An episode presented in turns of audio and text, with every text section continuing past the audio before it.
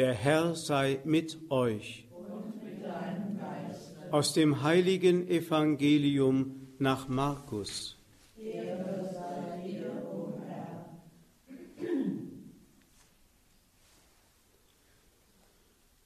In Kapharnaum ging Jesus am Sabbat in die Synagoge und lehrte, und die Menschen waren sehr betroffen von seiner Lehre, denn er lehrte sie wie einer, der göttliche Vollmacht hat, nicht wie die Schriftgelehrten.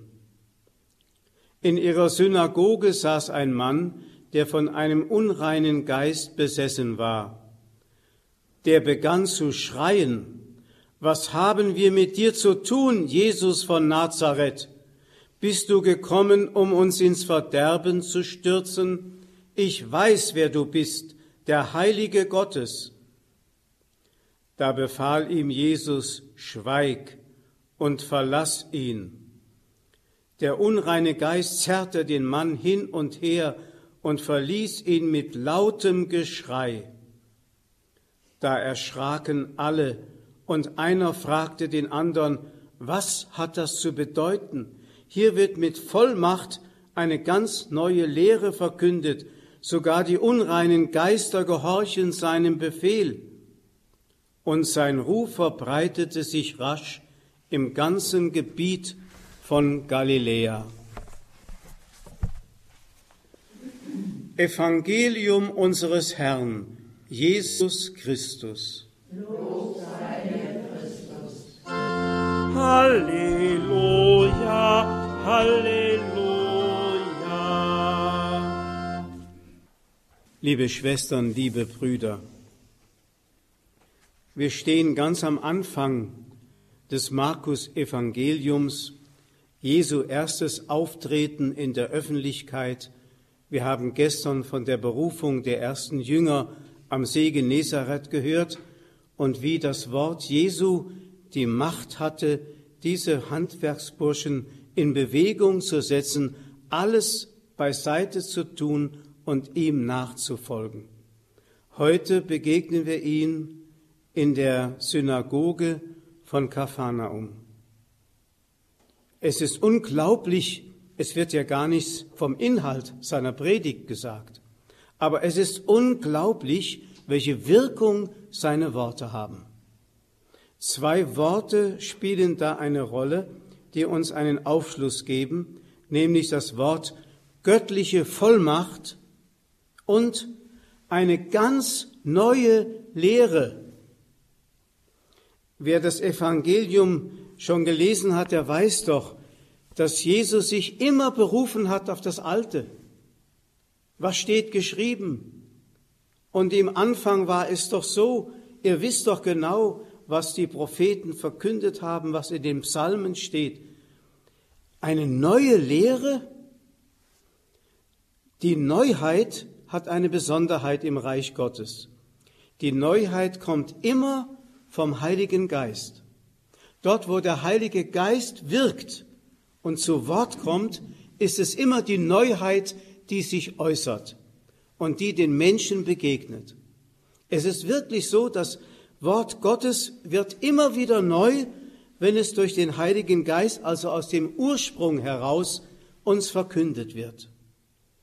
Und Vollmacht, das bedeutet, dass das Wort die Kraft hat, die in ihm wohnende Kraft besitzt, das zu bewirken, was es sagt.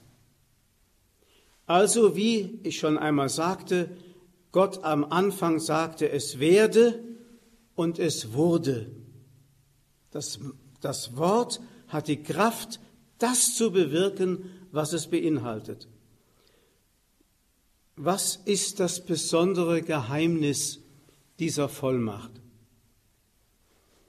Ich glaube, man darf einmal eine Bemerkung im Leben Jesu auf dieses Ereignis hindeuten. Es heißt nämlich, als Jesus von seinen Eltern im Tempel von Jerusalem, er war damals zwölf Jahre alt, wiedergefunden wurde, kehrte er mit seinen Eltern nach Nazareth zurück und war ihnen gehorsam. Diese Bemerkung ist wichtig.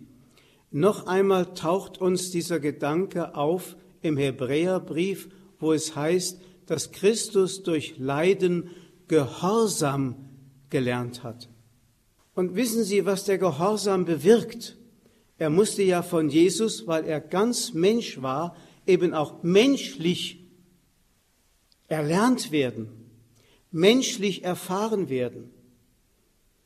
Er hat in der Schule von Nazareth gelernt, wie das Geistwirken Gottes sich so in unserem Leben ereignen kann, dass es ungeschmälert durch uns hindurch zu den Menschen gelangen kann. Dazu braucht es einen absoluten Gehorsam.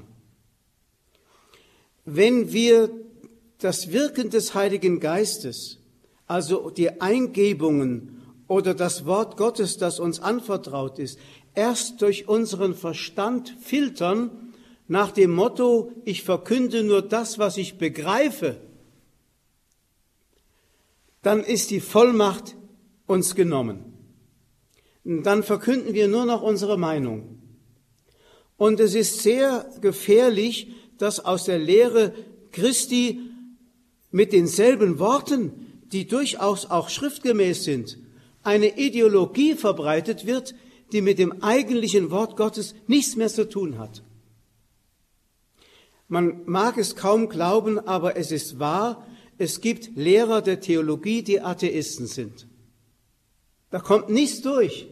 Die Worte sind schriftgemäß und doch beinhalten sie nicht die Geistkraft, die in dem Wort eigentlich steckt, wenn wir uns ganz im Gehorsam ihm unterstellen.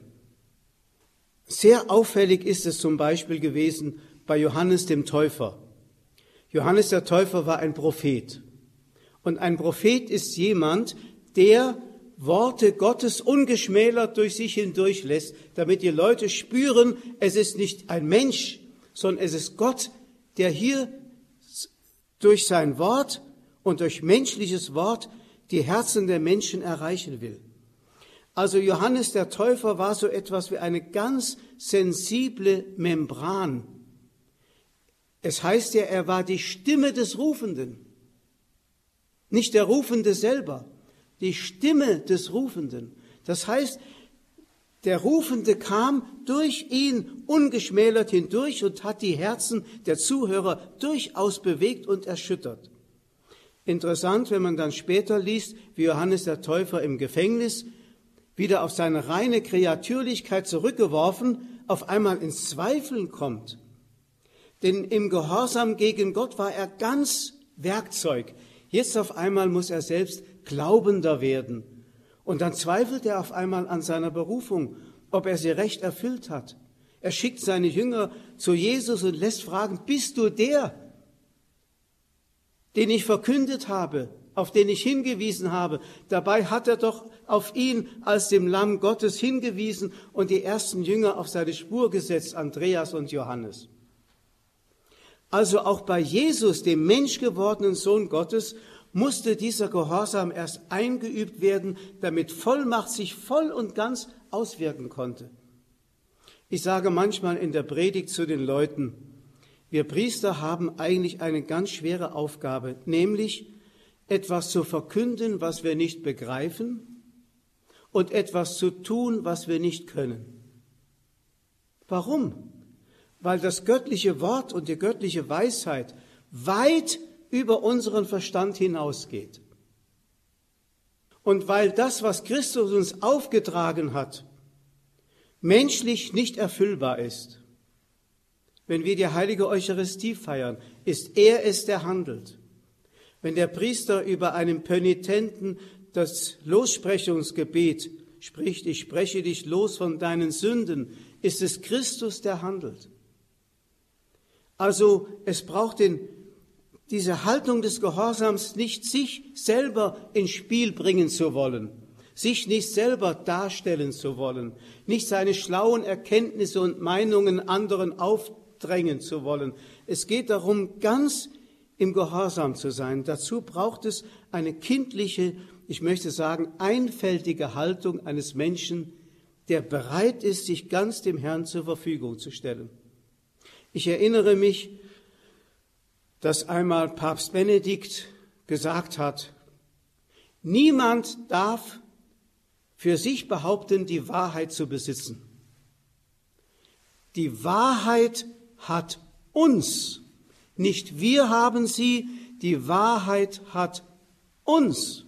Das heißt, wenn wir uns und solange wir uns nicht der Wahrheit unterstellen und uns ihr ganz zur Verfügung stellen, kann Gott nicht durchkommen mit seinem Wort und mit seiner Vollmacht. Das braucht wirklich eine innere Haltung des Gehorsams. Deswegen, wenn wir lesen, dass Jesus 30 Jahre lang den Gehorsam eingeübt hat, dann hat das sicherlich eine ganz wichtige Bedeutung für sein späteres Wirken gehabt, damit es wirklich ganz er, Gott sein konnte, der an den Menschen handeln konnte. Und dort, wo Jesus auftrat, da geschah etwas. Da wurden die bösen Geister offenbar. Da war Scheidung der Geister.